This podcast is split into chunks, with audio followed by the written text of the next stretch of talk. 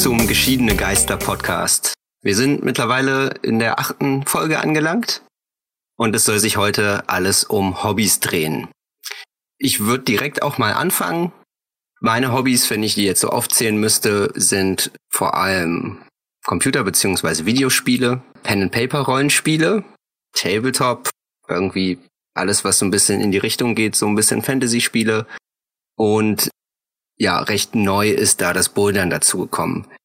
Was mir besonders bei den ersten ähm, Sachen auffällt, ist beziehungsweise die Gemeinsamkeit, die ich da drin erkenne. Und ähm, ich glaube, da teilen wir auch alle irgendwie die Hobbys so ein bisschen, ist die, ist der Punkt, dass man sich in eine andere Welt begeben kann und richtig ja in so eine Welt abtauchen kann, so ein bisschen von der realen Welt fliehen und sich komplett mit was anderem beschäftigen, auch über eine sehr lange Zeit. Und das ist im Endeffekt auch eine Sache, die ich seit klein auf immer gemacht habe. Ich habe mich, konnte mich stundenlang, den ganzen Tag quasi irgendwie allein in meinem Zimmer beschäftigen, in Anführungsstrichen, und habe dann einfach irgendeine, ja, mir eine eigene Welt geschaffen. Und wenn es dazu irgendwie äh, ne, Spiele oder, oder Spielkarten oder ein Spielzeug sozusagen gab, was da geholfen hat, dann war das natürlich wunderbar ja, dementsprechend bin ich natürlich auch schnell Fan von solchen Sachen geworden wie Magic-Karten oder eben äh, Computerspielen, die das Ganze noch unterstützt haben, die einem da ja noch mehr Möglichkeiten äh, in die Hand gegeben haben, in so eine ganz andere Welt abzutauchen. Das ist eigentlich immer so weitergegangen. Die Hobbys, wie gesagt, habe ich bis, bis heute auch noch. An Talenta kam dann ein sehr interessanter Aspekt noch dazu, und zwar die soziale Komponente. Da hat man halt die Hobbys irgendwie, die diese Aspekte haben, wie zum Beispiel diese, diese eigene Welt, diese Fantasy-Welt, mit den anderen geteilt. Da kamen dann die Pen-and-Paper-Rollenspiele für mich dazu. Also. Und Warhammer. Und Warhammer, definitiv. Um das mal ganz kurz zu erklären. Gibt natürlich auch andere Tabletops. definitiv. Ja, aber an Talenta war schon. Und äh, Pen and Paper. Natürlich, aber Antalenta war schon so die großen drei, die ich jetzt so wahrgenommen habe, DSA, Warhammer und Magic. Und die Jüngeren haben noch Yu-Gi-Oh! gespielt, das Gammelkartenspiel. Genau. Und ich ja. würde mal ganz kurz erklären wollen, ein Pen-and-Paper-Rollenspiel für die Leute, die das nicht kennen, ist ein Rollenspiel, das funktioniert in der Regel so. Es gibt einen Meister, der eine Art Geschichte erzählt, die äh, eben in so einer Fantasy-Welt oder es gibt natürlich auch futuristische Sachen angesiedelt ist.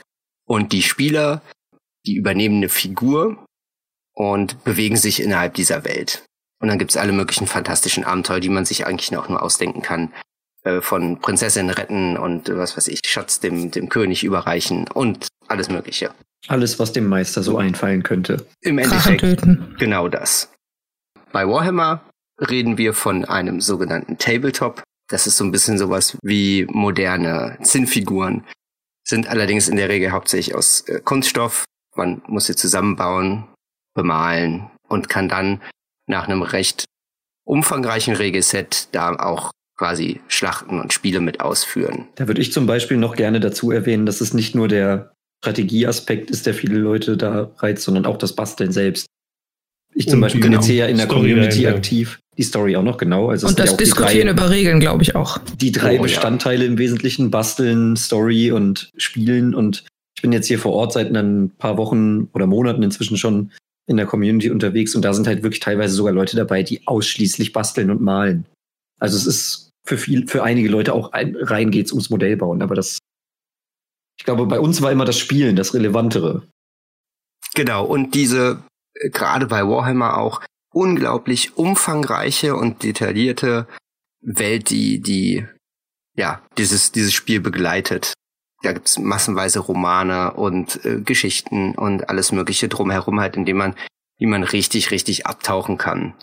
Das ist meistens so ein Aspekt von so, also es gibt natürlich halt, wie gesagt, andere Table, äh, Tabletop-Systeme, das ist oft ein Aspekt dahinter und das gehört im Prinzip, ist quasi ein Standfuß von diesem ganzen Hobby Tabletop generell, egal ja. wo. Und das wird natürlich umso, umso spannender und umso cooler. Und das war der Aspekt, den ich erwähnen wollte. Deshalb das, was an Talenter für mich dazu kam, wenn man dann natürlich mit anderen Leuten darüber reden kann, wenn man diskutieren kann, natürlich auch über Regeln, wenn man sich austauschen kann. Hier, ich habe das gelesen und das kommt dazu. und äh, so ein Aspekt. Zumal man ja auch dazu sagen muss, zum Teil wegen der Übersetzung, zum Teil wegen der Formulierung selbst waren die Regeln schon immer so. Das Spiel gibt's ja schon seit Ende der 80er und waren die Regeln schon immer so, dass man teilweise einfach Situationen hat, wo man dann wirklich diskutieren muss. So, wie wird's jetzt ausgelegt? Und das war dann natürlich für uns ein gefundenes Fressen. Und was ich auch noch, wo du das mit dem sozialen Aspekt angesprochen hast, Johannes, ganz wichtig finde, gerade eben für diese genannten großen drei, sag ich mal, die wir auf dem Internat hatten, man hatte halt den Vorteil, das sehe ich jetzt zum Beispiel mit meiner Community, ich muss erst eine Dreiviertelstunde Bus fahren, bis ich da hinkomme, um dann da Spiele machen zu können. Wir konnten einfach unsere Modelle nehmen oder unsere Spielkarten oder unseren Charakterbogen von, vom Pen and Paper ins Nachbarzimmer gehen und sagen, hey, hast du Bock? Ja. Und dann haben wir gespielt. Ja, man musste auch immer noch einen Meister finden. Ja, natürlich nicht für Warhammer oder Magic, aber es ging ums Prinzip. Nee, für, für das wirklich wichtige Spiel musste man einen Meister finden. Ja, wir müssten vielleicht da kurz zusagen, wenn wir von gemeinsamen Hobbys reden. Johannes, Marc und ich spielen alle Warhammer und Eline nicht. Genauso wie, Ma genauso wie Magic übrigens. Oder Yu-Gi-Oh! Du bist halt einfach. Äh, ja. Da fehlt dir einfach was. Ich habe nie Yu-Gi-Oh! gespielt. Ja, das war mehr so auf unseren beiden Fluren vertreten, weil wir halt auch die etwas Jüngeren noch hatten, die auch das Anime geguckt haben und so. Ähm, ich glaube aber, dass das Rollenspiel, äh, also das Pen and Paper Rollenspiel, egal welches System man jetzt tatsächlich nimmt, schon auch das ist, was noch am ehesten zugänglich ist. Also zugänglicher als Warhammer, glaube ich. Ja. Und was auch definitiv noch mal größer ist, das war auf dem zweiten Internat, auf dem ich war zum Beispiel auch, war Pen and Paper Rollenspiel eine, eine ich würde jetzt nicht sagen große Sache, aber gab zumindest genug Leute, die das, die das regelmäßig gemacht haben.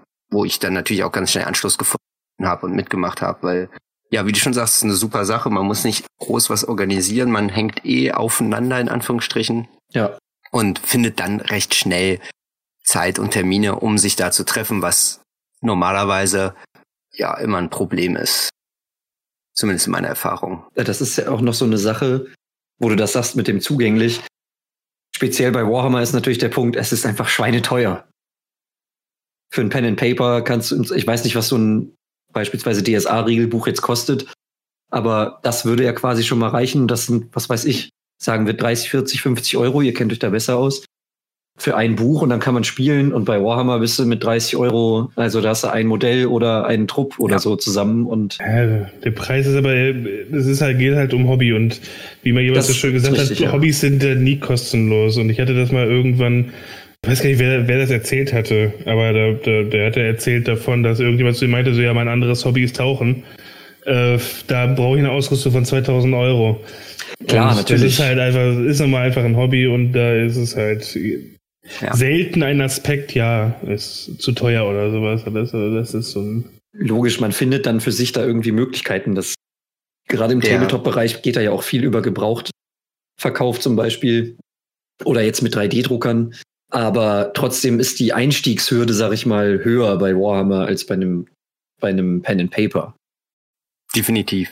Theoretisch brauchst du für einen Pen and Paper nämlich selbst gar nichts irgendjemand sollte ein, ein Regelbuch haben oder die Regeln gut genug kennen, dass du dir einen Charakter machen kannst und dann kannst du mitspielen. So. Die, klar, die meisten Leute haben dann irgendwie ein paar Bücher oder so, die, wie du schon sagst, im Rahmen von 20, 30 Euro meistens liegen. Gibt auch welche mit 50 plus oder so. Natürlich. Aber an sich ist eine relativ geringe Hürde und gleichzeitig auch eine der Sachen, die mich nach wie vor beim Rollenspiel faszinieren wie auch total begeistern, ist eben der Fall, du hast es, es findet im Endeffekt komplett in deinem Kopf statt. Mhm. Und ja. das, du, du musst dir das Ganze vorstellen und kannst da selber auch sehr kreativ werden. Zum einen bei der Ausgestaltung deines Charakters, wie du den spielst, wie du den schauspielerst, sage ich jetzt mal. Zum anderen aber auch eben, wie du dir die Sachen vorstellst. Und das finde ich nach wie vor eine super spannende Sache, die die meinen Kopf da auch äh, auf eine sehr angenehme Art und Weise äh, fordert. Das ist übrigens auch ein Grund, weshalb ich ähm, Pen and Paper tatsächlich lieber mag als Lab, also das, das Live-Action-Roleplay, wo man wirklich sich verkleidet und gegeneinander kämpft. Weil ich finde, es passiert mehr im Kopf und man, man kann sich die Dinge mehr vorstellen. Beim Lab hast du halt wirklich die Person vor dir stehen und man kann ja nichts dafür, aber ich, mich stört es massiv, wenn die Menschen dann Brillen tragen oder Schmuck oder Piercings. Und ich denke, das ist halt einfach irgendwie, Ne, Kommt auf den Charakter an, den sie darstellen. Ja, natürlich. Wenn es jetzt, ja klar, es gab natürlich auch irgendwelche Menschen, die im, in Mittelerde gepierst sind, waren. Ja.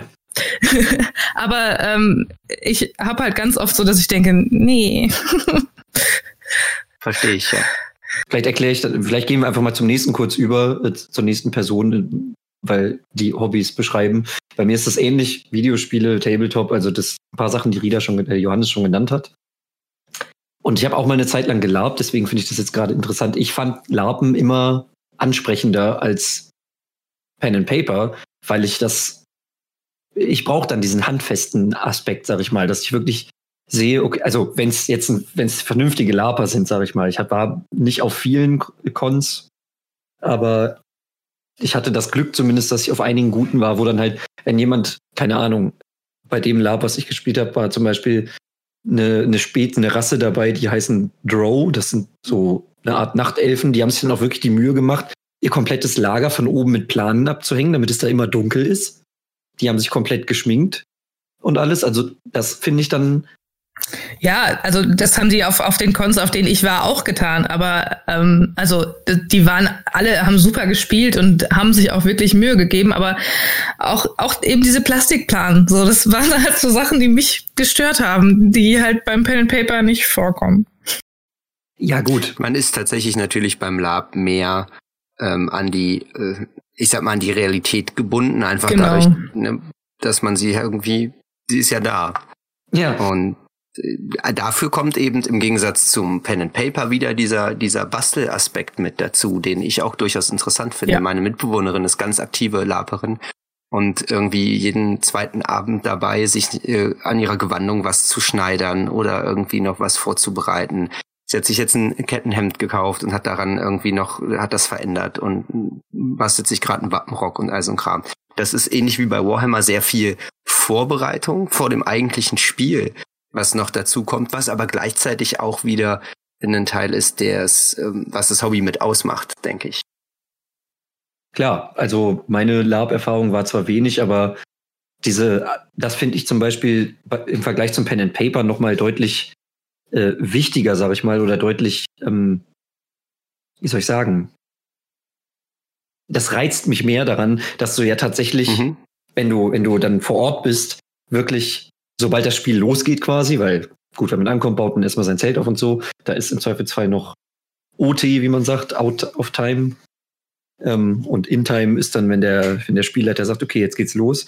Ja. Und ab dem Zeitpunkt bist du dann halt, dann musst du deinen Charakter spielen. Das ist ja dann auch eine gewisse Form von, ja, Schauspiel einfach. Also wie, wie im Theater oder im Fernsehen muss man dann wirklich, und da hast du ja dann wirklich die, die kreative Freiheit zu sagen, mein Charakter verhält sich so, weil Vorgeschichte X. Ja, ja. Das hast du aber ja beim Pen and Paper im Endeffekt auch. Dafür habe ich zu wenig Pen and Paper Erfahrung, um das beurteilen zu können, aber so wie ich das kenne, zumindest aus, aus dabei gesessen haben oder zugehört haben oder so, je nachdem, wie man es spielt, sitzt du ja nicht unbedingt permanent in Character da. Das stimmt. In den meisten, und ich habe, glaube ich, auch sehr viel Pen and Paper Erfahrung in, in verschiedenen Gruppen, äh, verschiedene Systeme und in, in den meisten ist im Vergleich zu dem Lab, von was ich vom Lab kenne, ähm, ist man mehr außerhalb des Charakters sozusagen. Man spricht mehr, weil man ja auch beschreiben muss, was man tut ähm, ja, ich äh, spreche jetzt den Barkeeper an, ich äh, ziehe mein Schwert, ich tue dies und das. Das sorgt natürlich dafür, dass man eben mehr Handlung beschreiben muss, sie nicht tun kann und damit geht natürlich so ein schauspielerischer Aspekt ein bisschen verloren. Ja gut, aber in der Rolle sollte man eigentlich schon sein, wenn man jetzt nicht gerade das macht wie bei The Gamers. das ist natürlich richtig, ja. Wobei da auch der Aspekt ist, dass es natürlich sehr den Gruppen selbst überlassen ist. Also ich kenne auch Leute, ja, die. Wollte ich gerade sagen, es kommt nämlich halt auch stark darauf an, wenn du jetzt, ich habe auch schon genug Gruppen erlebt, da war das nicht, ja, ich frage ihn jetzt nach, ich frage ihn, wo er herkommt, sondern dann ist halt nicht, dass du das beschreibst, sondern wirklich so, hey, wo kommt ihr eigentlich her um diese Uhrzeit oder sowas, also dass du halt in Charakter sprichst und viele Leute handhaben das halt vor allen Dingen, wenn sie noch nicht so geübt darin sind, in einer Rolle zu bleiben, machen dann halt eher den Umweg und sagen, ja, ich spreche ihn mal an, anstatt es einfach zu tun. Das ist äh, ja. je nachdem, ja. ich habe ich hab halt äh, auch schon Gruppen erlebt, die machen, also die spielen halt auch aktiv seit 20 Jahren oder sowas alles und die machen sowas halt auch einfach nicht. Da ist dann halt auch ähm, ja, da ist auch drei Stunden Pen und Paper sind bis auf Viertelstunde oder sowas komplett in Character. Also das ja. Kommt halt vor. Einen interessanten Aspekt, den ich da glaube ich mit mit David so ein bisschen teile. Ich habe aktuell eine Shadowrun-Gruppe. Das ist ein, ein futuristisches äh, Rollenspiel. Und Science Fiction Fantasy. Ja, kann man so sagen, ja. genau. ähm, und wir haben uns äh, jetzt durch die aktuelle Situation bisher per Skype getroffen und haben, haben da das Abenteuer weitergespielt. Und da muss ich sagen, dass mir das schwerer fällt, in meinen Charakter reinzufinden, im Charakter zu bleiben und ich sag jetzt mal, ähm, ja, in Charakter Handlungen auszuführen. Ähm, einfach dadurch, dass ich äh, am Rechner viel mehr Ablenkung habe. Da ploppt irgendwie kurz irgendwie eine, äh, eine Nachricht hier auf oder es ist gerade für mich nicht groß was zu tun und dann klicke ich hier mal hin. Und da habe ich viel mehr Ablenkung, die mich dann so ein bisschen immer wieder aus diesem, aus dieser Welt so ein bisschen rauszieht, anstatt so wie ich das auch sonst kenne, man sitzt zusammen und hat im Endeffekt nur seine, seinen Charakterbogen und vielleicht irgendwie ein Buch vor sich liegen. Und da ist eine ganz andere Atmosphäre da, wenn man live zusammensitzt und wer anders dann irgendwie gerade da handelt und man guckt dem zu und ist man, man ist live dabei. Da ist das für mich weniger dieser Sog nach außen. Und ich glaube, das ist so ein bisschen vergleichbar mit dem, mit dem Unterschied zwischen Lab und Pen and Paper. Ne? Wenn man da einmal irgendwie richtig drin ist, dann ist man auch mehr, ja, hm, gezwungen, klingt jetzt so stark, aber angehalten, auch wirklich in dieser Rolle zu bleiben. Und das, ja, also mir fällt es dann immer ein bisschen leichter. Ja, ich spiele ausschließlich online weil ich in einer äh, Kleinstadt lebe und da tatsächlich es dürftig ausfällt mit der, mit der Auswahl an Leuten. Da ist dann halt einfach online und da gibt es mittlerweile technisch so viele Möglichkeiten, dass es, dass es sich da einfach durchgesetzt hat. So. Und das funktioniert ganz gut, wenn, muss man halt auch Bock drauf haben. Also kann man, kann ich auch verstehen, wenn man das nicht gerne macht. ja, es ist natürlich auch, ähm, wie Jojo am Anfang schon meinte, die Sozialkontakte sind beim Hobby ja eigentlich schon auch ähm, mitentscheidend. Das war ja das Schöne bei Antalenta, dass man eben die Sozialkontakte hatte über die Hobbys, beziehungsweise dass man halt gemeinsam ja. Hobby hatte. Und ich glaube, das wird mir halt so schon, wenn ich online spielen würde, auch irgendwie fehlen. Das ist ja auch das, was mir im Moment generell fehlt. Ja, aber auch online kann man soziale Kontakte haben. Also ja, ich weiß, aber keine physischen. Es ist ja, ja auch kein Social Distancing, sondern ein Physical Distancing, aber trotzdem. Richtig. So Social setzt nicht physisch voraus. Ist, äh ja. Was ich ganz gerne noch ansprechen würde, wäre vielleicht so ein bisschen. Also ich habe das zum Beispiel mit Warhammer gemerkt an Talenta. Es gab so eine gewisse, wie soll ich sagen, so einen gewissen Gruppenzwang fast schon. Also ich habe ja auch, also ich habe, glaube ich, von den hier Anwesenden, abgesehen von Eline, am spätesten damit angefangen, weil ich so im Wesentlichen das erste Jahr oder so, an dem das an der Schule aufkam und beliebt war, also wo das schon dann wirklich fünf, sechs, sieben Leute bei mir aus dem Sozialzirkel und auf dem Flur wahrscheinlich eher so 15 gespielt haben, gefühlt, äh, mich sehr lange dagegen gewehrt habe, bis ich es dann doch irgendwann mal ausprobiert habe, auf Überredung auch nur. Aber also so im Nachhinein finde ich, sollte man das durchaus erwähnen, dass wahrscheinlich viele Leute das also das kann man jetzt positiv und negativ auslegen, wie man will, dass viele Leute wahrscheinlich nie damit angefangen hätten, wenn sie nicht da vor Ort gewesen wären. Ja gut, aber damit anfangen und es immer weitermachen ist ja immer noch ein Unterschied, ne? Also wenn du jetzt damit Klar. anfängst, weil alle deine Freunde das machen, du es aber selber scheiße findest, machst du es ja auch nicht weiter.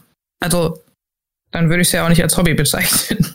Nee, natürlich nicht, aber worauf ich jetzt eher damit hinaus wollte, ist, falls es ja darum gehen soll, was uns als Hochbegabte jetzt an diesen Hobbys anspricht, die Frage, wären die Leute auch auf die Idee gekommen, oder wären wir überhaupt auf die Idee gekommen, jetzt Warhammer zu spielen, wenn wir nicht auf diesem Internat gewesen wären?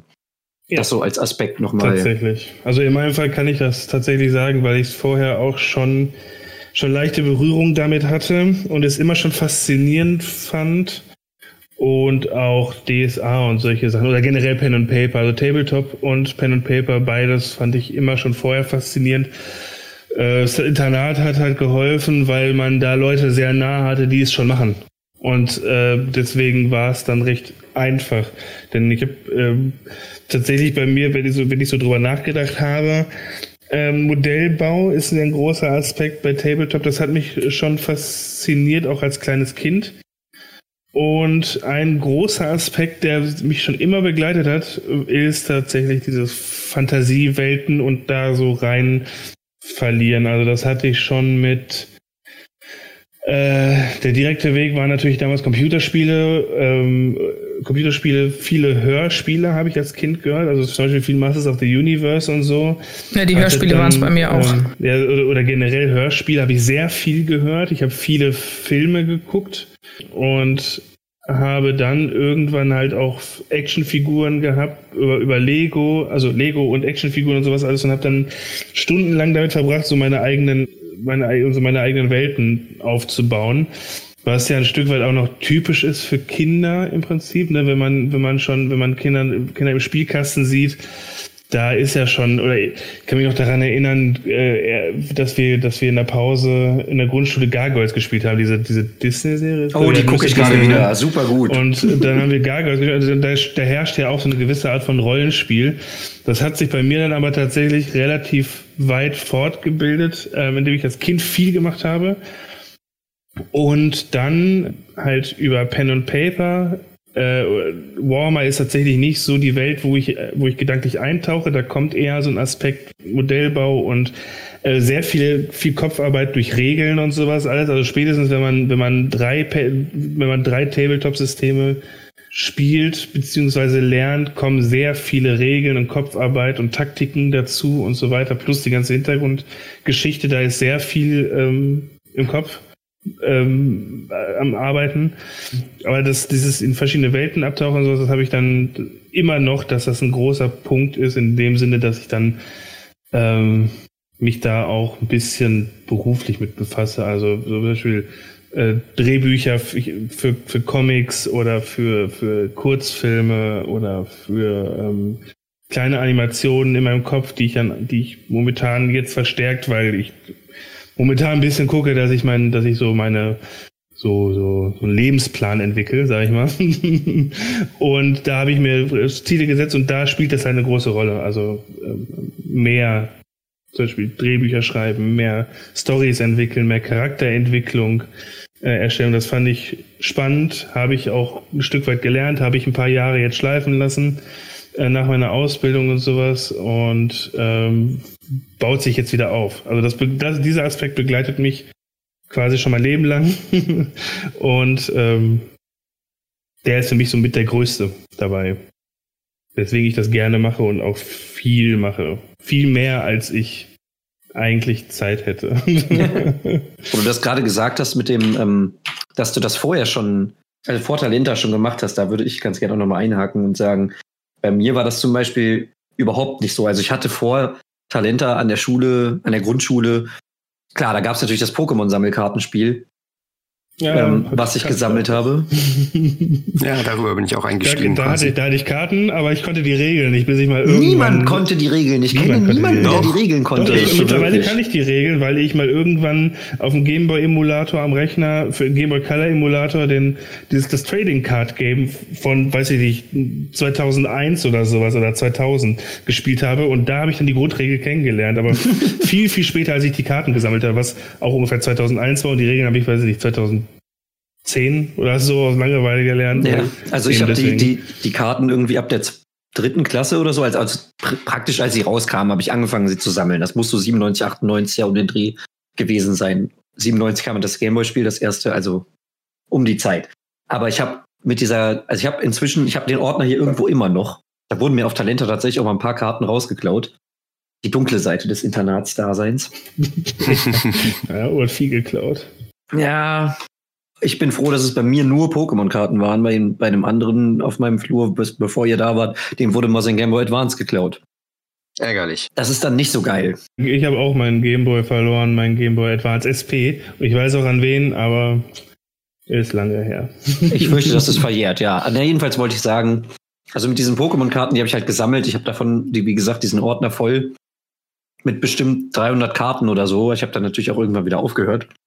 Aber tatsächlich damit gespielt habe ich nur ein einziges Mal. Ohne dass wir wirklich wussten, wie die Regeln funktionieren. Wir haben sie uns dann irgendwie zusammengereimt.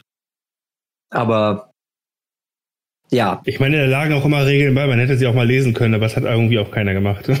Ich hatte keine Starter-Edition oder so, ich hatte ich, gar ich hatte, keine ich Regeln. Hatte, ich, hatte alle, ich, hatte, ich hatte einfach alle Starterboxen. Ich habe mir nie die Regeln durchgelesen, weil ich einfach Pokémon-Fan war und ich hatte das Pokémon Gameboy-Spiel und ich fand die Karten halt einfach geil und dann habe ich so, oh, gut. Okay. Ja, bei mir war das ähnlich, aber ich habe auch die Regeln gar nicht gehabt. Also und Internet gab es ja damals in dem Sinn auch nur sehr beschränkt.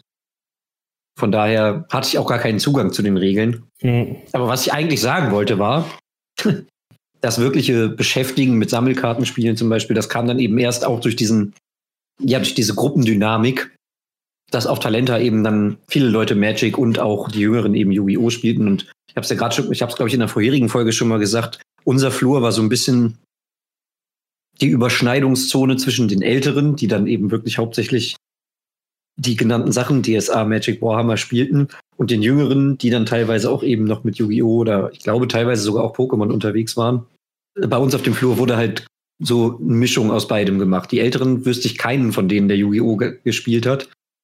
Also von deinem Flur, Johannes, oder von euren Fluren. Aber bei uns auf dem Flur und bei den noch Jüngeren, die bei Eline mit im Haus waren, war das sehr verbreitet auch. Also so, dass man auch problemlos immer jemanden finden konnte zum Spielen. Keine Ahnung. Ich habe da jetzt natürlich keine, keine Zahlen und Statistiken und sowas oder, oder, oder, oder Untersuchungen für rausgesucht oder geschweige denn vorbereitet. Aber ich, mein Eindruck ist auch, dass in diesen Hobbys wie, wie Pen und Paper und äh, Tabletop, dass da eine, eine ein höherer Prozentsatz äh, an, an Menschen mit einem, mit einem überdurchschnittlichen Intelligenzquotienten ist. Also, da ich tatsächlich, als ich im Mensa-Camp war im Sommer mit meinen Kids, habe ich mich auch drüber unterhalten und es gab echt einige, die da Interesse dran hatten. Und das Schöne fand ich halt auch, dass die Idee im Raum stand, das einfach auch mal im Mensa-Camp tatsächlich so ein kleines DSA-Abenteuer zum Beispiel mit den Kids zu machen. Und Magic und Warhammer war da auch fast jedem ein Begriff einfach. Ja. Also ich glaube, das ist schon keine Ahnung, ja, vielleicht eben wegen der vielen Fantasie und wegen der vielen Regeln und der Taktik, die man sich überlegen muss und so, ähm, ist es, glaube ich, schon die Strategien prädestiniert für Hochbegabte. Es sind halt, äh, wie Marc am Anfang ja auch schon mal gesagt hat, so ein bisschen kopflastige Hobbys. Ja. Und ähm, ich glaube, das ist natürlich angenehm, weil man will sich ja irgendwie, man will ja seinen Kopf beschäftigen. Und gerade bei Warhammer zum, als Beispiel kommt dann aber noch dazu, dass man beim Basteln und Bemalen aber auch einfach mal was mit den Fingern macht und was mal was anderes macht als das, was man sonst vielleicht viel tut, sich mit dem Kopf beschäftigen. Und ich glaube, das hilft, das hatte ich immer das Gefühl, das hilft auch so ein bisschen so eine, so eine Balance herzustellen in, in seinem Innern, so eine gewisse Ausgeglichenheit, dass man eben nicht nur sich äh, irgendwie ne, auf der Couch liegt und Gedanken macht, sondern auch mit den Händen mal was tut. Und ähm, das fand ich immer einen schöner, schönen Aspekt, dass ein Hobby so diese, diese vielen Facetten irgendwie abbilden kann. Ja. Das finde ich jetzt ganz interessant. Ich zum Beispiel finde nämlich das Malen zum Kotzen. Ich mag das Basteln und das Spielen. Alles andere ist mir eigentlich egal. Das Malen macht meine Freundin. Ja. Weil ich's, äh, ich finde das Malen einfach nur anstrengend und stressig. Ja, genauso gut, gibt auch genauso gut Leute, die das spielen, äh, die nicht spielen. Also ich bin ja in Gruppen, äh, in vielen Gruppen bei Facebook gibt ganz viele Leute, die nie, die nie spielen. Und ja, ja das habe ich ja halt schon gesagt. So, das ist halt einfach, dieses Hobby deckt an sich einfach viele Bereiche ab. Ja. Ich habe, äh, dadurch, dass ich ja kein Warhammer spiele, verbinde ich die Sachen halt an. Ähm, in meiner Jugend habe ich halt sehr viel ähm, gepuzzelt und dabei Hörbücher gehört, um eben in andere Welten abzutauchen, aber gleichzeitig auch meine Finger beschäftigt zu haben und meinen Kopf nicht nur auf die Welt, sondern eben auch noch durch das Puzzeln äh, auf, auf einer, ähm, ja, weiß ich nicht, wie ich es nennen soll. Strategieebene ist es ja nicht wirklich. Ähm, naja, auf jeden Fall auch noch auf einer ähm, anderen Ebene Ja, es ist schon eine äh, Strategie, du musst ja überlegen, ja, ja, wie du vorgehst. In gewisser Weise. Und ähm, inzwischen habe ich es halt so, dass ich sehr viel Handarbeiten eben auch mache. Das, was ihr dann beim Basteln ähm, mit dabei hattet, mache ich dann eben, indem ich stricke oder nähe. Und da, da mache ich das auch nicht nach, nach Schnittmustern, sondern ich denke mir selber aus, wie es, wie das Ergebnis sein könnte, wie, wie es sein soll und überlege mir dann, wie ich am besten auf dieses Ergebnis komme. Und ich, Schnittmuster würde mich halt überhaupt nicht reizen, habe ich auch mal ausprobiert, aber äh, bringt mir nichts genauso wie ich mit Nähmaschine nähen hasse. Ich nähe alles von Hand und ich ähm, mache das dann wirklich so, dass ich überlege, okay, ich möchte jetzt einen, zum Beispiel habe ich für meinen äh, Freund zu Weihnachten einen Stoffleguan genäht, der auch gleichzeitig Körnerkissen ist, also zumindest mit einem Körnerkissen gefüllt sein kann, und überlege dann, wie ich es machen muss, damit die Gliedmaßen ähm, sitzen, wie ich die, ob ich die dran nähe, ob ich das so und so mache.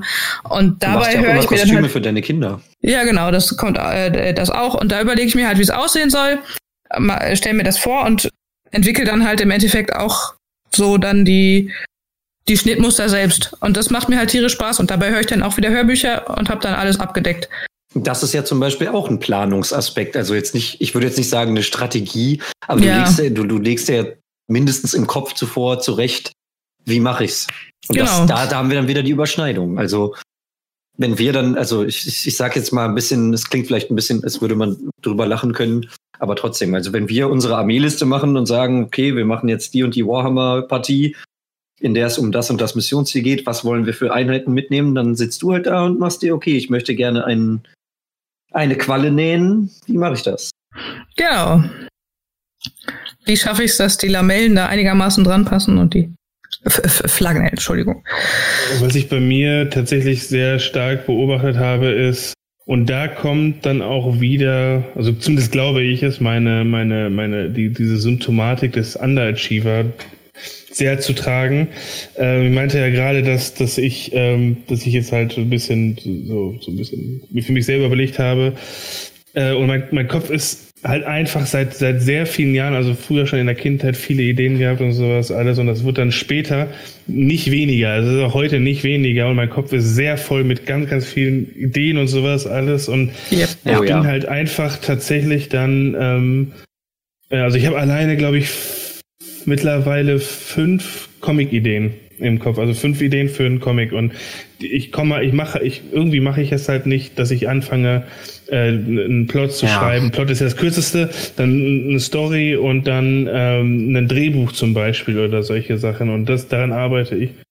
Wir reden hier wahrscheinlich nicht bloß von Ideen, oh, ein Held, der die und die Sonderfähigkeit hat, sondern tatsächlich ein. Nee, das ist, das, das hat, also das hat schon so, also das, auch heute noch so starke Auswirkungen, dass ich mich manchmal ein bisschen zusammenreißen muss, nicht, äh, was man dem, was man als Kind ja häufiger nachgegeben hat, an, anzufangen rumzufentern und solche Sachen im Kopf, die man im Kopf hat, nachzuspielen. So als Kind, weiß ich nicht, ich erinnere mich an irgendeine Szene bei meiner Uroma damals auch auf dem Bürgersteig, da bin ich rumgerannt und habe irgendwas von Transformers nachgespielt oder sowas. Das würde ich halt heute nicht mehr machen, weil da ja irgendwie. weil, ja, weil man da Finde ich total schön. so, weil da ja ähm, wahrscheinlich soziologisch ein paar Barrieren aufgebaut wurden. ähm, aber äh, aber das ist du halt solltest diese Barrieren überwinden. Ja, klar, natürlich. Ich äh, laufe dann als Megatron durch die Gegend. Das ist halt wirklich sehr viel in meinem Kopf. Und da, äh, was ich auch so ein bisschen der erhöhten Intelligenz zuschreibe und dann halt diese Symptomatik mit dem Underachiever, dass es mich halt so sehr belastet, weil ich es irgendwie nicht rauslasse. So, und das belastet mich und man weiß, man weiß es, ja, es ist halt eine Antriebslosigkeit. Ich meine, jeder, jeder, fast viele Leute kennen das. Ich beneide die, die es nicht kennen. Aber es ist halt irgendwie einfach da. Wobei ich denn teilweise bei, bei ähm, manchen Ideen das auch so krass habe, dass ich denke, ich muss mich jetzt, also teilweise kann ich nicht einschlafen, wenn ich es nicht niedergeschrieben habe oder angefangen habe, es umzusetzen irgendwie, weil mich das so übel beschäftigt. Oh ja. Und ähm, danach kann es gut sein, dass ich dann wieder super antriebslos bin und das nicht weitermache, aber zumindest habe ich manchmal halt echt diesen Punkt, dass ich denke, jetzt musst du es machen. Ich habe die Sachen leider alle noch, noch abgespeichert. Also es gibt zum Beispiel auch so richtig prägende Sachen, wie es gibt manche Ideen, die sind halt, was, wobei, wobei das auch helfen würde, das einfach mal daran zu arbeiten, weil viele ich habe ja auch schon Drehbücher geschrieben, zum Beispiel für spätestens in der Ausbildung mussten wir halt Drehbücher für Hörspiele machen. Und da habe ich innerhalb von, von einer Nacht ein Hörspiel äh, geschrieben, was ich immer noch ganz gut finde. Das ging Darf ich es mit dir umsetzen? Es wurde schon umgesetzt, das war, war oh. Projektaufgabe. Und ähm, da habe ich gelernt, dass viel beim jetzt Machen das Remake, das ist doch eh der Hit. Das, das, das, das viel bei das viel beim Machen beim Machen passiert. So, wenn du wenn du machst, kommt mehr und ja. sowas alles. Aber ich habe halt schon so richtig prägende Momente gehabt, wie der eine war richtig krass. Da hatte ich eine Idee für einen Comic seit, also so, so eine Grundidee, bisschen weiter, oder ein bisschen weiter als eine Grundidee. Äh, einzelne Elemente für einen Comic. Und das hat aber alles nicht so ganz zusammengepasst. So. Und dann musste ich an, auf, musste ich mal irgendwo eine Dreiviertelstunde warten und hatte keine Musik. Hatte keine andere Ablenkung. Damals habe ich noch geraucht, also hat, konnte ich rauchen, aber ich hatte ansonsten, habe einfach eine Viertelstunde an einem sehr leeren Bahnhof gewartet auf jemanden. Und da kam irgendwann so ein zündender, so eine zündende Idee und da war ich einfach wirklich eine Dreiviertelstunde lang gedanklich nur damit beschäftigt und in dieser, in dieser Welt drin. Und äh, das sind dann so prägende Sachen, die dann einfach aber hast du, hast du denn nicht das Bedürfnis, das runter zu, äh, das, das irgendwie umzusetzen? Weil das ist nämlich bei mir auch. Ich habe dann halt auch, dass ich echt äh, sehr lange in meinem Kopf damit beschäftigt bin und dann aber auch denke, jetzt muss ich es irgendwie anfassen können. Nee, leider nicht. Also ich, ich, ich, das Problem ist, ich muss da jetzt vorsichtig sein, weil das schnell arrogant klingt, aber das, das ist, das ist halt nicht so gemeint, aber ich habe halt dafür viel zu viel Platz in meinem Kopf eingeräumt. Wahrscheinlich, so. das nicht gut ist. Und das ist halt einfach, das nimmt einen sehr großen Platz in meinem Kopf äh, ein.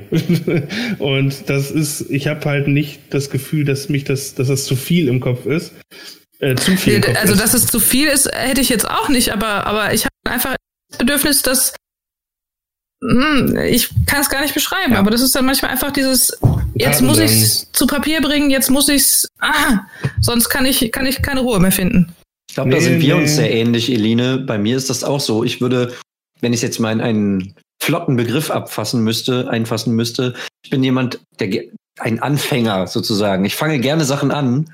Ja. Und ich habe auch eigentlich voll den Plan im Kopf, so, das und das müsste man machen, damit es irgendwie Erfolg hat, was auch immer jetzt der unter Erfolg in dem speziellen, in dem spezifischen Fall zu verstehen ist. Aber das dann umzusetzen. Ja, beziehungsweise längerfristig. Ja, ja oder genau, ja, länger dabei zu bleiben. Also, ja. ich merke das zum Beispiel bei meiner Band. Ich habe ja vor einem Jahr meine alte Band verlassen und dann eine eigene aufgemacht. Und ich merke das häufiger, dass ich mir denke, äh, nervt jetzt irgendwie, äh, aber ich muss das halt machen, quasi, weil es halt mein Job ist. Ja, ja. Ist halt das Gleiche, haben wir auch bei den Jobs schon drüber gesprochen. Ne? Es ist schon schade, dass es selbst bei den Hobbys genauso ist. Im Endeffekt schon, ja. Ja, bei mir ist halt noch der zusätzlich verstärkende Nachteil, mein Job ist mein Hobby. Ja, ja. Was ich aber übrigens noch sagen wollte, oder wolltest du noch was sagen, Johannes? Du hast gerade auch angesetzt. Ja, ich würde den diesen Teil mit dem mit dem Umsetzen und äh, die vielen Gedanken und wie viel Platz man im Kopf einräumt, da fällt mir mein nicht mehr ganz so aktuelles Hobby Eve Online ein.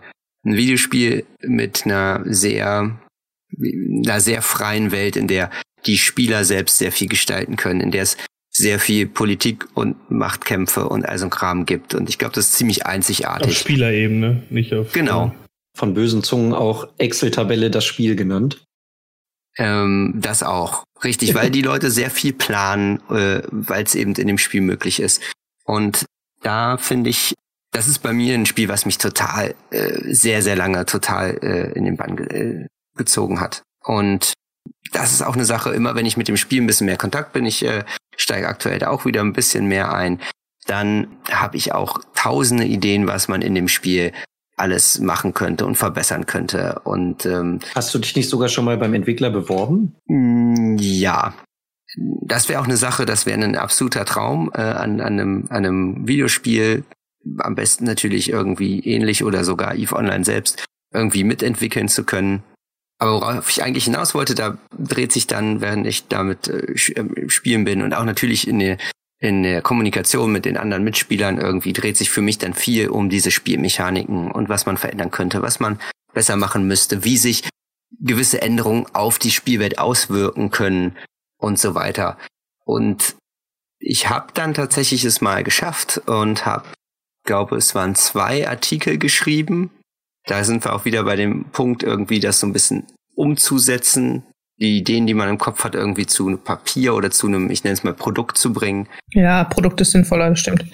Trifft es eher. Genau, weil da war es ja jetzt auch in dem Sinne nur bedingt irgendwie zu Papier. Es war zwar aufgeschrieben, aber ja, das war, muss ich aber sagen, auch eine, eine super befriedigende Erfahrung dann, so, ein, so einen Artikel geschrieben zu haben, das irgendwie fertig, in Anführungsstrichen, formuliert zu haben und es dann irgendwie zu veröffentlichen und ja eben äh, fertigzustellen. Und ich bin auch immer noch sehr stolz, besonders auf den ersten Artikel, den ich geschrieben habe, weil er die Veränderungen beziehungsweise die Änderungen, die im Spiel passieren werden, von seitens des, äh, der, des Entwicklers, ein Jahr im Voraus ja vorausgesagt hat.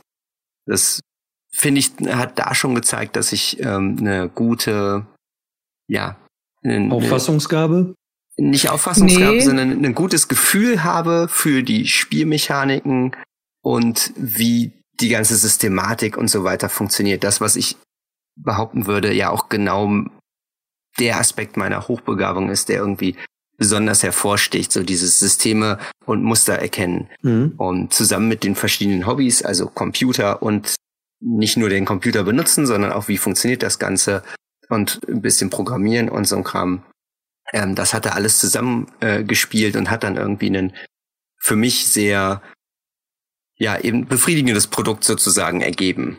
Das hat ähm, hat, hat sehr viel Spaß gemacht, muss ich sagen. Und es ist auch irgendwie schade, dass ich dann, da sind wir auch wieder bei dem Punkt, was auch wirklich durchziehen über längere Zeit. Das hat sich dann irgendwie wieder verlaufen. Der nächste Artikel wurde dann nicht veröffentlicht, weil es dann auch irgendwie Kritik dran gab. Und dann hieß es, ja, schreib aber erstmal irgendwie nicht einfach nur deine eigenen Gedanken auf, sondern du musst auch mal irgendwie einen Kampfbericht schreiben und du musst mal dies machen und das machen. Und dann hatte ich im Endeffekt schon keinen Bock mehr drauf. Und ja. hab's dann halt einfach sein lassen. Aber das ist auch so ein Aspekt, das ist, wo du das jetzt sagst, fällt mir auch gern, fällt mir auch jetzt auf, so, also ist mir auch vorher schon aufgefallen, aber wenn wir unsere Spiele hier spielen am Computer, was ja auch, also was neben Warhammer zum Beispiel auch eine große Überschneidung für uns drei ist. Wollte ich gerade sagen. So. Ich spiele sehr gerne so Doku auf dem Handy. Und Quizduell. Und Quizduell. Und Quizduell. Das, ja. Damit bist du auch im Gaming-Bereich. Das ist eine. Ja, ja, ja. absolut ist ja, das absolute Gamer-Girl. Also. Nee, ich meine das tatsächlich gar, ich meine das tatsächlich gar nicht mal so unernst, also diese Gaming-Szene, das ist, wenn du, wenn du, wenn du Leute fragen würdest, die sich damit journalistisch oder vielleicht sogar historisch mit auseinandersetzen würden oder dementsprechend dann auch mittlerweile ja auch dann ethisch, ähm, die würden da schon dazu zählen. Aber das ist äh, so, das gehört einfach dazu. Damit bist ja. du da drin. Ja, Vielleicht. aber wenn du jetzt an den klassischen Gamer denkst, denkst du nicht an Sudoku und Quizduell. Ja. Also Quizduell eher als Sudoku, aber ja, wir wissen, was du meinst. ähm, worauf ich jetzt aber hinaus wollte, also wenn wir jetzt hier unsere Sachen zocken, sei das jetzt zum Beispiel, also wir haben ja auch Eve eine Zeit lang zusammengespielt, aber bei weitem nicht so intensiv, wie du es dann solo gemacht hast. Aber egal, sei es hier ein Payday 2 oder was haben wir denn noch, was Dawn of War haben wir noch viel gespielt ja. zum Beispiel. Also diese Sachen, oder wenn wir parallel ein Aufbaustrategiespiel spielen, was gar keine Mehrspielerkomponente in dem Sinn hat, sondern einfach der eine, man fängt gleichzeitig die gleiche Karte an und guckt dann, wie sich entwickelt oder sowas. Den das wird dann ja auch Train häufig Simulator zusammengespielt und seid dann die ja, gleiche das war lustig. Ja, das war super geil. Das, war, das also, war witziger, als man sich das vorstellen kann. Absolut. Also, hallo, das, ich wette, das machen echte Zugfahrer auch, dass sie die Bestzeiten auf der Strecke vergleichen. Na, wie dem auch sei. Also jedenfalls, der, der, worauf ich hinaus wollte, war, dann sitzen wir dann natürlich da, haben wir zum Beispiel jetzt vorgestern, glaube ich, erst wieder gemacht, haben wir Payday 2 gespielt. Ist unwichtig, worum es darin genau geht, für die Leute, die es nicht kennen, aber jedenfalls haben wir uns dann halt hingesetzt und gesagt, was könnte man an dem Spiel noch besser machen oder was könnte Payday 3 mitbringen, was das Spiel besser macht. Wo wir ja auch, äh, da, da zeigt es ja auch wieder, wir haben alle irgendwie Ideen, die man irgendwie einbauen könnte, aber das tatsächlich daran anfangen. Also man, wenn man jetzt ganz äh, utopisch sein will, sage ich mal, könnte man ja einfach hergehen und sagen, okay, wir tun uns jetzt einfach zusammen, finden uns Programmierer und machen selber so ein Spiel. Um mal so eine wunderbare Märchengeschichte, wie solche Projekte entstehen, dann, die man dann hinterher erzählt. So Beispiel, ja, George Lucas wollte Star Wars machen, also hat er es irgendwann einfach gemacht. So einfach war das halt leider nicht, aber ihr versteht, was ich meine. Ja, und das passt wieder sehr gut zu diesem, zu diesem Aspekt, mit dem man arbeitet ständig im Kopf irgendwie daran, mit dem, worum, womit man immer auch, auch immer sich gerade beschäftigt. Und ähm, in diesem Fall sind es halt logischerweise die, die Spielmechaniken oder was einem da noch einfällt. Oder eben machen wir bei Warhammer zum Beispiel auch, dass man, dass wir diskutieren, was könnte man noch für eine neue Regel einbauen oder solche Sachen, wenn wir gerade nicht über die vorhandenen Regeln diskutieren. Pen and Paper ist ein gutes Beispiel. Da habe ich letztens noch eine, eine Umfrage bei Facebook gesehen, die, die mir jetzt gerade einfällt und weil man auch viel davon hört. Da hat einer gefragt, äh, eine Umfrage gemacht, wie die Leute denn eigentlich ihre Spiele spielen. Und äh, da gab es verschiedene Aussagen, also zum Beispiel im Fall von, äh, von einem sehr bekannten Pen and Paper DSA war es in dem Fall, und da gibt es verschiedene Editionen. Hat gefragt, welche Edition spielt ihr? Und da war nicht nur die Edition, welche Edition spielt ihr? Es gibt dann, es gibt insgesamt sechs ähm, wenn man es ganz genau nimmt. Ich hoffe, dass jetzt keiner sauer, dass das irgendwie falsch ist, aber vier und vier Punkte, egal. Ähm, und da hat er aber noch den Zusatz dahinter gepackt, mit oder ohne Hausregeln. Oh, das ist wichtig. Und das ist tatsächlich beim Pen und Paper sehr, sehr verbreitet, dass die Leute sich das anpassen. Ähm, dass das oft auch ein Baukasten ist. Es gibt auch viele Pen and Paper Systeme. Also DSA ist zum Beispiel ein schlechtes Beispiel, weil das sehr komplex sein kann, wenn man will. Da, weil der Hersteller sehr viel schon gibt an Regeln und sowas alles, was oft ein Kritikpunkt ist. Äh, aber viele Pen-and-Paper-Systeme sind sehr, sehr simpel gehalten, wo die Leute dann kreativ werden, um diese Sachen auszuarbeiten, was dazu führt, dass in der Szene oft sogenannte Hausregeln sind. Und tatsächlich ist der oberste Punkt gewesen, eine DSA-Edition und Hausregeln. Das haben die meisten gespielt. Das heißt, viele passen sich das an. Das ist ja bei Warhammer auch ein Aspekt, dass, wo, wo du das gerade sagst, mit dem der, der Hersteller gibt schon recht viel vor. Ich habe das auch gemerkt, es gibt, äh, ich habe selber schon eigene Szenarien für Warhammer geschrieben und mich dabei aber meistens an, an vorhandenen Sachen bedient. Und es ist eigentlich, finde ich tatsächlich, gut, wenn man jetzt bedenkt, dass es das Spiel seit bald 30 Jahren oder seit über 30 Jahren gibt, nicht so überraschend, aber es gibt halt wirklich schon extrem viel Vorgaben. Wenn man jetzt sagt, okay, man möchte jetzt eine Schlacht designen, in der Flugzeuge im Vordergrund stehen oder so, gibt es schon.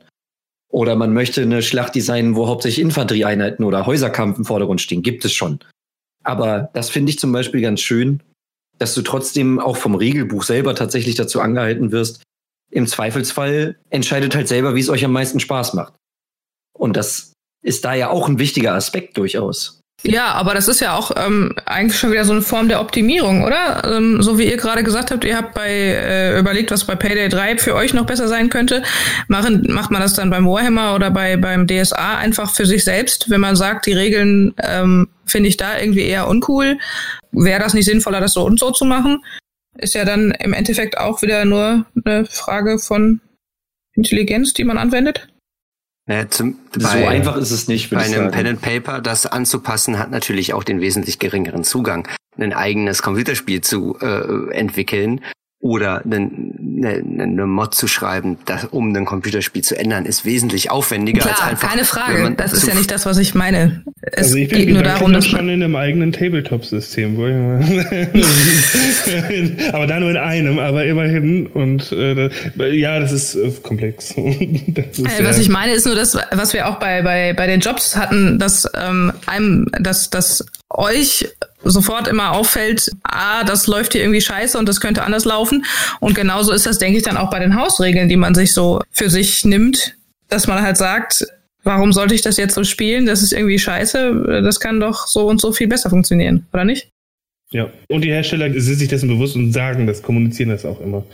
Ja. Dass man das gerne machen soll und äh, dass das nicht falsch ist, das zu tun.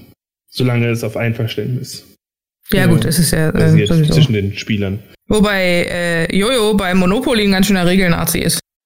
ja, das, das ist ja jetzt. Ähm, ja, was vor allem darauf basiert, dass wenn man sich vorher irgendwie auf nichts einigt, dann gelten meiner Meinung nach die Regeln eines Spiels, wie sie geschrieben das, sind und ja, man hat stimmt. nicht, ach ja, ich habe aber hier noch mal so eine Hausregel und ich habe hier auch noch mal dies und das. Ja, wobei es gibt ja schon so die gängigen Hausregeln. So das Freiparken war für mich eigentlich immer. Ich hätte, hätte nie gedacht, dass das eine Hausregel ist, dass man das Geld dann bekommt. Genau, klar. Natürlich gibt's gibt's Hausregeln, die mehrere Leute benutzen und die jetzt nicht nur irgendwie eine Person oder eine Gruppe von Spielern sich äh, irgendwie zu eigen macht. Aber ja, meiner Meinung nach gerade bei Monopoly sind die Regeln schon überraschend gut durchdacht und haben ja auch Sinn. Und es äh, ist zum Beispiel, das, um das Freiparken zu, zu nehmen als Beispiel, dass man dann irgendwie das Geld kriegt, was in der Mitte liegt, was überhaupt dann erst in die Mitte kommt. Das ist alles eine, eine relativ große Hausregel. Die bricht mit ziemlich vielen Aspekten des Spiels und ist äh, meiner Meinung nach deshalb nicht sinnvoll. Ist viel, so, viel zu sozial. War nicht letztens erst ja. bei UNO so eine Anführungszeichen Schlagzeile, dass da der Hersteller von UNO äh, eine Regel mal, mal quasi öffentlich gemacht hat, die viele als Hausregel gespielt haben, aber nie so richtig war und er hat das dann mal irgendwann klargestellt. So übrigens, das ist so. Ich glaube, das war, ähm, dass, die, dass man die vier nicht, dass man diese vier das ziehen so, oder was nicht stacken. Genau, also ähm, ich kenne das auch noch so. So habe ich das tatsächlich auch immer gespielt ähm, dass man auf ein, du musst vier Karten ziehen, das quasi an die nächste Person weitergeben kann, ja, wenn man selber einen plus vier drauflegt. Genau. Und das, das, darf man offiziell nicht. Genau, das ist äh, eine Hausregel, das ist offiziell nicht erlaubt. Also Aber bei der sieben, beim Mau Mau darf man doch auf eine sieben, eine sieben gegenlegen, oder nicht? Wenn das, ist das Klar, zwei ziehen? aber Uno ist nicht Mau Mau. Ja, äh, eigentlich schon. Im Prinzip ja, aber nein. ja, aber, aber eigentlich doch. Aber nein. Bei Mau Mau zum Beispiel gibt es keine Karte, die erlaubt, dass man die Richtung wechselt. Es gibt Hausregeln, ja, wo das beim Ass passiert, ja. aber beim Uno ist das halt vorgegeben. Das stimmt. Ja, stimmt. Außerdem ergibt das auch nur Sinn, wenn man mit mehr als zwei Leuten spielt. Ja. ja. Gut, dass du es nochmal erwähnt hast. Ja, das ist wichtig. Wobei ich da ich schon auch mal die Regel hatte, dass Leute, man selber nochmal äh, durfte, wenn man in die Gegenrichtung gelegt richtig, hat. Ich dachte, genau, das kenne ich nämlich denn? auch, dass Vollkommen Leute dann Quatsch. einfach angefangen haben, bei Mau das Ass und die Acht zu kombinieren, weil wenn man zu zweit spielt, kann ja die Richtung nicht wechseln, da ist man einfach nochmal dran. da habe ich mir gedacht, weißt du was? Da kannst du auch mit dir selber spielen. Also halt mittlerweile, äh, mittlerweile in Anführungszeichen, äh, so ein Zwischenlegen-Funktion. Du darfst immer zwischenlegen. Wenn jemand eine grüne 3 legt und du bist nicht als nächstes dran, darfst du trotzdem die grüne 3 legen. Hast du aber auch eine grüne 3. Auch, du ja. selber darfst sogar auch eine grüne 3 legen. Das heißt, wenn du zwei grüne 3 hast, darfst du zwei, darfst du die beide hinlegen. Darfst du selber ja. dazwischen. Und dann ist auch derjenige dran. Also wenn du zum Beispiel, wenn es im Uhrzeigersinn geht, also der links von dir ist als nächstes dran und der rechts von dir legt dazwischen, bist du als nächstes wieder dran, weil der dann äh, solche Sachen. Also das ist, äh, das sind aber auch alles Hausregeln, würde ich sagen. Nee, nee, nein, das, nein, das, ist das sind offizielle, das sind offizielle UNO-Regeln. Da hat sich wahrscheinlich mal irgendein Hochbegabter gedacht. Genau so muss man das machen. Lame. Also kann, kann sein, dass es nicht die Grundregeln sind, aber ich weiß auf jeden Fall, dass das, äh, dass das, äh, dass das im Computerspiel Uno, es gibt Uno als, also als bei, bei Steam zum Beispiel, jetzt, ohne jetzt Werbung machen zu wollen, gibt's das als Spiel. So, Natürlich. und äh, da ist, da ist diese Funktion offiziell mit drin und da würde ich sagen, wenn das da offiziell drin ist, weil es vom Hersteller ja auch vom, vom, ja, von, vom UNO-Hersteller selber gemacht ist, dann ist es offiziell, wobei ich glaube, man kann es ab und ausstellen. Also ist es quasi eine optionale Regel, aber eine offizielle optionale Regel. Okay. Ich war immer mehr der Skippo-Fan, muss ich sagen. Ich habe einfach Mau Mau gespielt, fertig. Na, Skippo ist viel cooler. Nein. Bei Skippo kann man auch viel taktischer spielen. Ich habe sogar Mau Mau einer von unseren Erzieherinnen beigebracht, weil sie mit Mitte 30 was? Mau Mau nicht kannte. Um Gottes Willen. Wo ich mir dachte, ey, was hast du für eine Kindheit gehabt, Mädel? Ähm, eine Sache, die ich, äh, auf die ich nochmal zurückkommen wollte vor unseren ähm, Kartenspiel-Diskussionen, ist der, ist der Punkt, dass wir ja oft äh, viele Ideen haben und vielleicht sogar irgendwie so ein bisschen was anfangen, irgendwie man schreibt ein bisschen was auf oder so und dann aber Probleme haben, tatsächlich irgendwie was umzusetzen und äh, ne, dass, dass das Produkt am Ende rauskommt. Und da muss ich jetzt einfach mal ein bisschen, bisschen Eigenlob und Eigenwerbung sozusagen machen und sagen, dass ich super stolz auf uns vier bin, dass wir diesen Podcast hier hingekriegt haben. Ja. Aus, einer, aus ja. einer dummen Idee eigentlich, wenn man so will. Das ja, genau. Ja, aber genau das aus, aus so einer spontanen Idee. Ach, man müsste doch mal einen Podcast machen. Ja, warum eigentlich nicht? Ja, Was nicht eher so ein, das ist so lustig, euch zuzuhören. Ihr redet so viel Quatsch, macht mal einen Podcast. Nein. Nee. Daraus, äh, daraus sind die, sind die, sind die richtig erfolgreichen äh, Laber- und Comedy-Podcasts entstanden, aber nicht solche. Und nicht solche informativen, hochqualitativen Produkte wie uns. Ja. Welche, welche, welche, Kategorie werden wir eigentlich geführt? Gibt es eine Kategorie für uns? Ich meine, ich meine, wie gesagt, wenn wir über Sex reden würden, wären wir Sex-Podcast, aber das funktioniert nicht. Warum also, nicht? Ich äh, will dringend mal eine Folge über Sex machen. Zumindest ja, einer. Weil hochbegabter Sex sich so stark unterscheidet von ja. normalem Sex. Weil wir zwischendurch nochmal eine Mathe, also eine, eine Polynomdivision einbauen oder was? Nein, aber es, passt auch gut zu Hobbys. Ich sehe tatsächlich, es könnte sogar ein Thema werden, weil ich glaube, da gibt es Unterschiede. Aber halten wir es die Option für später, weil, weil wenn es nicht mehr so gut läuft, müssen wir damit in den, wie gesagt, in den Sex-Podcast-Bereich reingucken und dann werden wir da platziert. Dann reden wir über unsere ganzen versauten Fantasien. die viel hochbegabter sind als bei normalen Leuten. Auf jeden. Ich habe übrigens noch ein Hobby, was ihr alle nicht mit mir teilt. Ich spiele auch Theater, das wisst ihr ja, aber ähm, das ist aber auch wieder so ein Punkt mit dem in andere Welten abtauchen. Übrigens. Richtig, aber ähm, weniger also Impro. Ich muss sagen, ich habe auch eine Zeit lang halt, also gelabt habe ich ja auch, ist ja äh, viel Improvisation, natürlich muss ja äh, reagieren, ähm, Stehgreif. Aber auch da ja, sonst haben wir ist schon es mal nämlich Re Reenactment, wenn man es vorgegeben hat. Genau, ja, wobei Reenactment ist ja noch mal ein bisschen, also du hältst dich da an ähm, historische Fakten, aber wenn nachdem, du im Mittelalter am Lagerfeuer ja. sitzt, dann ist das jetzt auch nicht unbedingt äh, vorgegeben, wie du da sitzt. Nein, ähm, was ich sagen wollte, ist, dass ich Impro am Theaterspiel nie so besonders geil fand. Ich glaube, da bin ich auch einfach nicht spontan genug für. Ich muss immer so ein bisschen vorher nachdenken. Dann musst du das einfach in deinen Charakter einbauen. Problem gelöst. Du bist der nachdenkliche Charakter. Ja, aber das kann man beim Impro halt nicht machen, weil man beim Impro eben auch manchmal halt so jetzt muss das und das kommen. Ganz schön unflexibel. Gibt unterschiedliche Übungen. Die wichtigste Regel beim Improvisieren, beim Improvisationstheater ist immer Ja sagen. Äh, nein. Das hat Bojack Horseman mir so beigebracht, ja. Ach so. Also. Das, ja, kam dann. Schon, das kam auch schon, das kam auch schon bei Big Bang Theory tatsächlich vor, mit dem, aber ist auch nicht. Okay. Äh, wie dem auch sei, ähm, Impro-Theater finde ich gar nicht so geil, aber Theater spiele ich ganz gerne. Weiß ich gar nicht, ob es tatsächlich das in andere Welten eintauchen ist. Wahrscheinlich auch ein Stück weit. Aber ich befasse mich halt auch wirklich gerne einfach mit den Texten und mit der Poesie, die hinter sehr vielen Theatertexten äh, steckt. Und das ist was, was ich sehr gerne mag. Und halt aus den Texten auch Dinge rauszulesen, die dann jetzt nicht unbedingt in der Regieanweisung stehen, sondern zu gucken, was könnte damit gemeint sein, wie äh, interagiert die Rolle dann aufgrund dieses Textes mit ihrem Gegenüber. Und das sind halt auch so, so Dinge, die ich ähm, am Theaterspielen sehr, sehr schön finde. Ich mach's nicht gut, aber ich mach's gerne. Genauso wie Geige spielen. Ach, da wartet doch der Oscar schon hinter der nächsten Ecke. Ja, ja, ja. Was ich ganz gerne noch ansprechen würde, weil wir jetzt im Prinzip die ganze Stunde nur über uns geredet haben, würde ich noch mal ganz kurz gerne erwähnen. Eine Sache, die mir eingefallen ist, ganz am Anfang, als Johannes gesagt hat, er hat als Kind schon dies und das gemacht, war, dass mein Zimmernachbar, einer meiner Zimmernachbarn auf Talenta zum Beispiel, da hat mir seine Mutter mal erzählt, er hat, als er vier Jahre alt war, die häusliche Stereoanlage auseinandergenommen und wieder zusammengebaut, wo wir bei diesem und sie funktionierte mit, danach? Ja, noch? sie hat danach noch funktioniert, alles kein, kein Problem. Wo natürlich zum einen kindliche Neugier mit reinspielt, aber zum anderen natürlich auch schon, also ein Vierjähriger, der eine Stereoanlage auseinanderbaut, ist schon bemerkenswert, finde ich. Und danach wieder funktionierend zusammensetzt. ja. Vielleicht war er auch fünf, aber ne, also ja, sehr ja, jung jedenfalls. Ich traue es auch meinem Achtjährigen noch nicht zu, muss ich sagen. Deshalb. Aber wo, also worauf ich hinaus wollte, ist dieses, dieses mit Dingen beschäftigen. Und was mir zum Beispiel auch noch eingefallen ist im, in dieser Stunde jetzt, war nicht mein Zimmernachbar, sondern der, der im Zimmer nebenan gewohnt hat.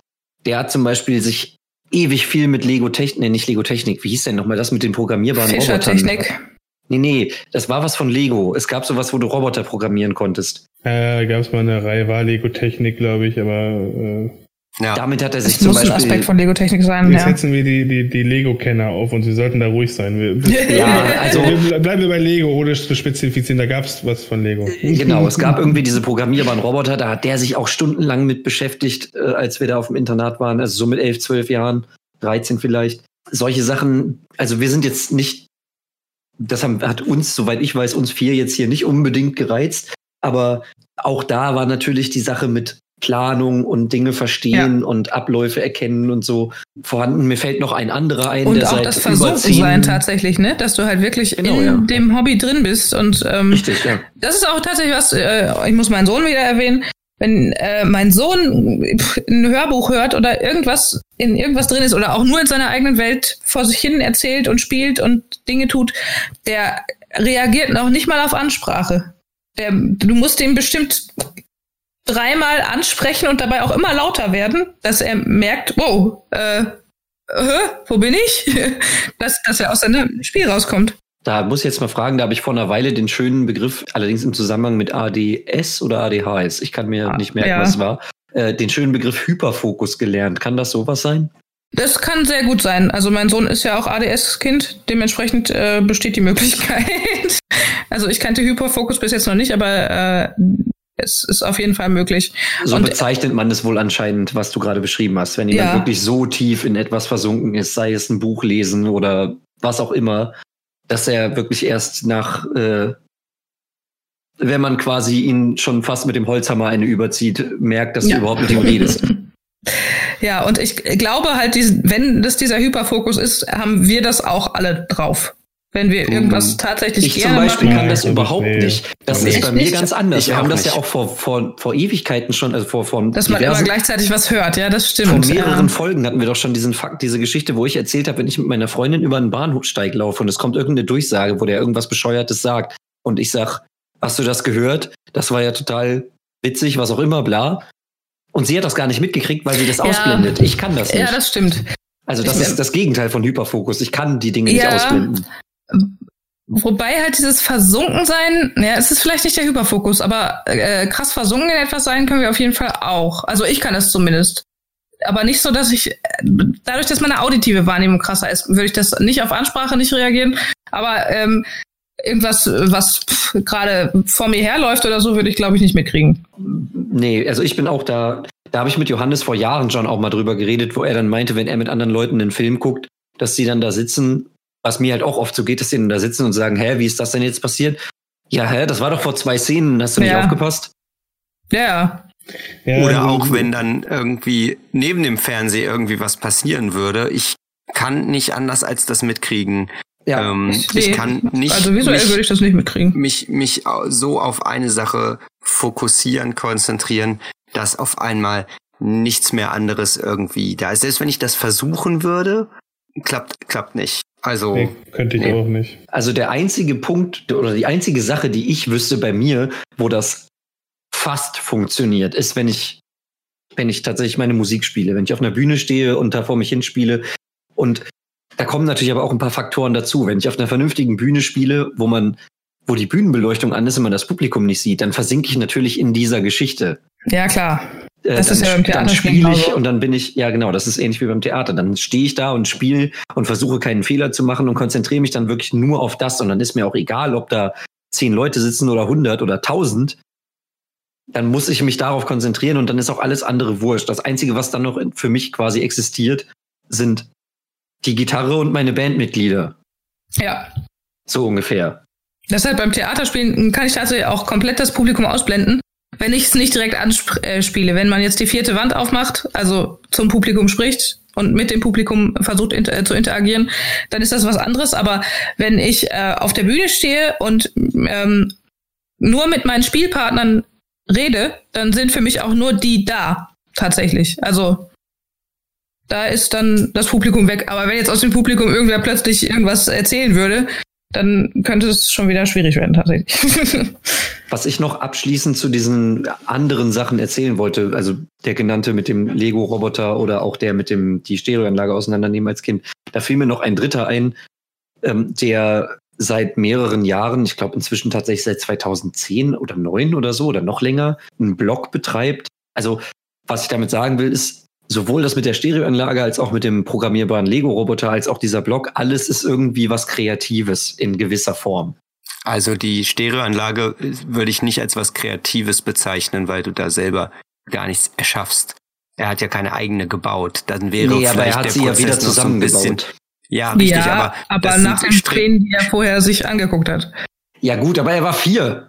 Ja, das, aber es ist nicht kreativ. Ja, ja kreativ hat was Schaffendes. Genau. Das, da hat, hat Joey schon recht das ist, ja, ich weiß, was du meinst, aber der Punkt ist, es ist für mich insofern schon irgendwo kreativ zu verorten, in dem Sinne, dass er zwar nichts eigenes geschaffen hat, er hat es einfach nur wieder so zusammengebaut, wie es vorher war, aber dass er kognitiv es drauf hatte, das sich alles so zu merken.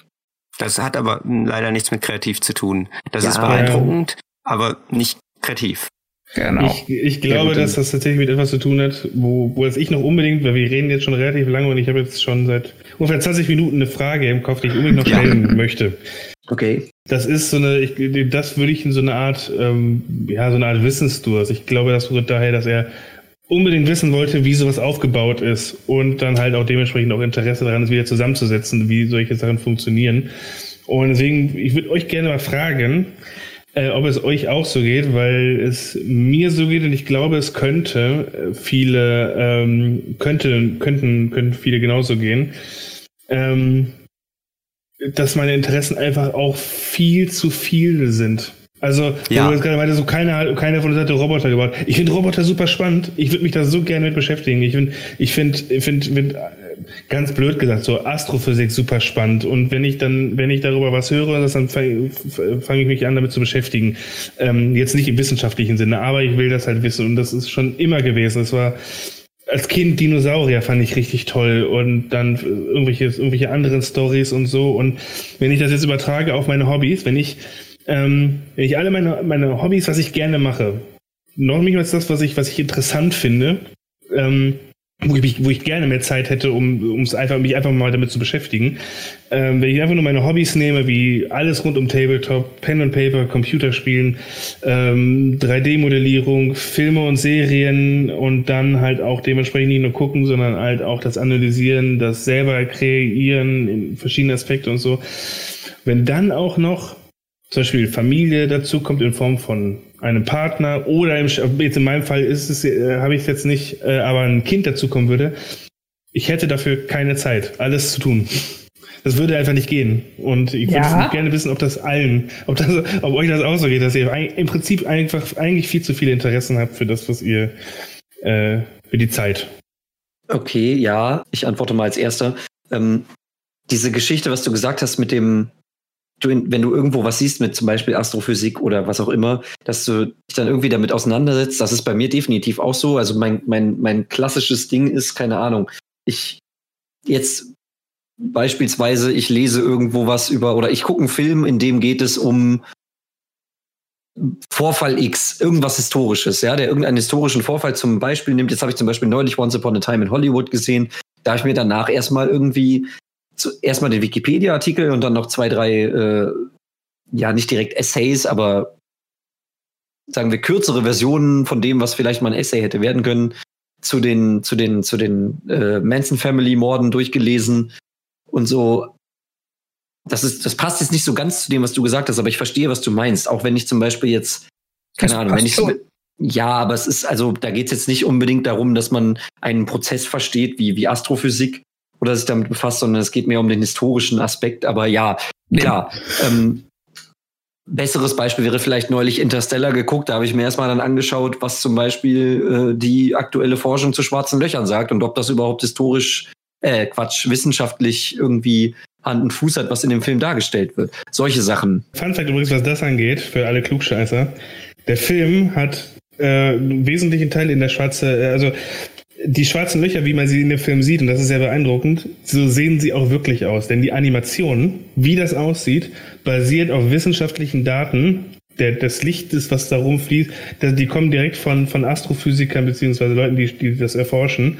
Die haben diese von Daten geliefert. Dem Experten für schwarze Löcher kommt die Simulation. Stephen Hawking. Genau. Und Nein. Und die haben anhand dieser Daten diese Animation gemacht und genauso sieht es aus und das ist richtig gut. Hat ja zum Beispiel auch Neil deGrasse Tyson in seinem Podcast gelobt. Grüße gehen raus ähm, an den Kollegen. Den, ja, genau, an den Kollegen. Hi. den Aspekt finde ich tatsächlich auch, äh, den, den kenne ich von mir auch, dass mich ähm, so viele Dinge äh, interessieren und begeistern, beziehungsweise ich mich ganz schnell für Dinge begeistern kann dass ich am liebsten irgendwie was in der Richtung dann machen würde. Ich habe sofort irgendwie Gedanken dazu, ob, entweder wie man das machen kann oder will das auch mal ausprobieren, ich will das irgendwie besser machen, irgendwie sowas in der Richtung.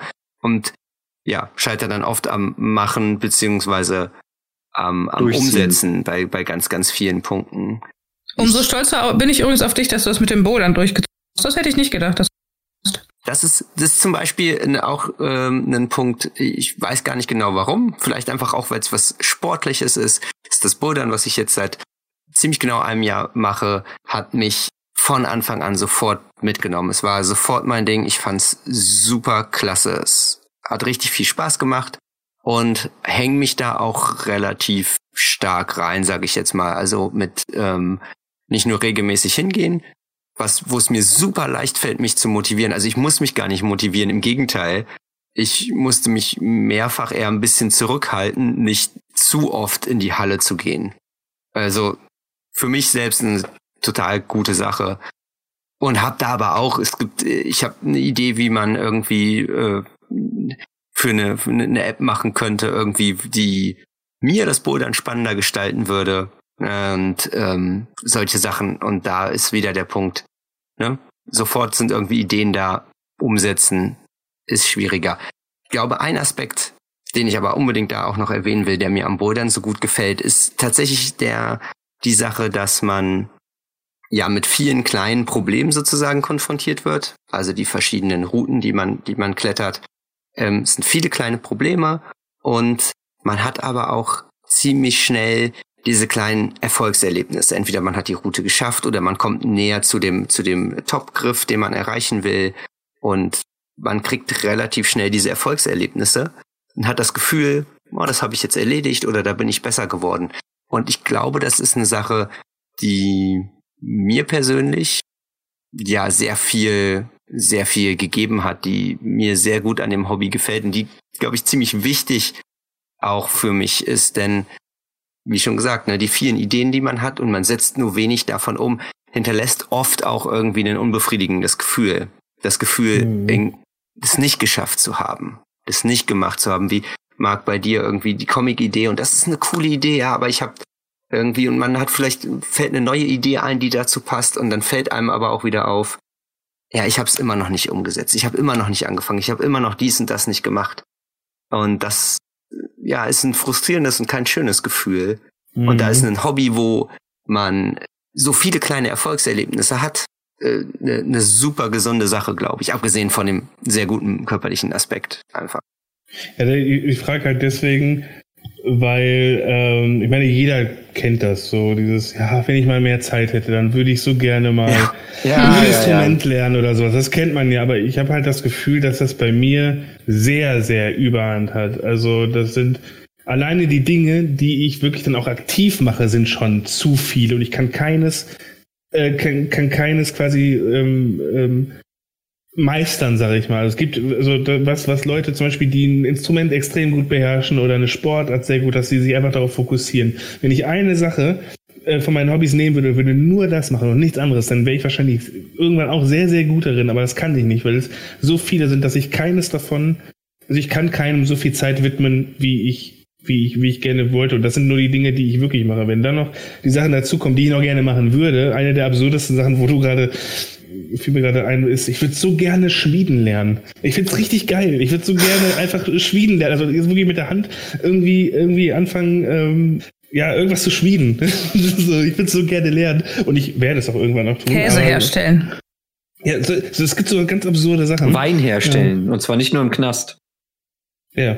Also das ist, und ich weiß nicht, ich wollte gerne mal wissen, ob das äh, weil es halt meiner, meine, mein, in meiner Wahrnehmung über dieses, ach hätte ich mal mehr Zeit, würde ich gerne das und das lernen, dass darüber schon bei mir zumindest sehr weit hinausgeht.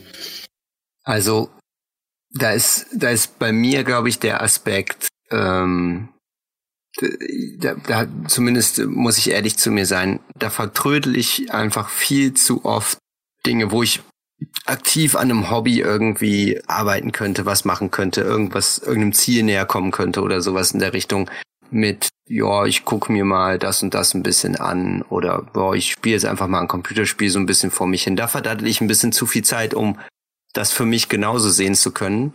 Wo ich aber ja, aktuell auch ja genau auch ein bisschen dazu. Wo, wo ich aktuell genau daran arbeite, ist dann eben wenn man schon irgendwie Zeit jetzt sagt, ich möchte nicht, ich möchte gerade nicht basteln, ich möchte gerade nicht irgendwie aktiv was spielen oder sowas, dass man sich, dass man dann wenigstens die Dinge konsumiert, die einen irgendwie ein bisschen beschäftigen. Weißt, es läuft nicht einfach irgendein Kram, sondern man hört aktiv Musik oder man hört einen Podcast oder guckt eine. Wie zum Beispiel unseren. Wie zum Beispiel unseren.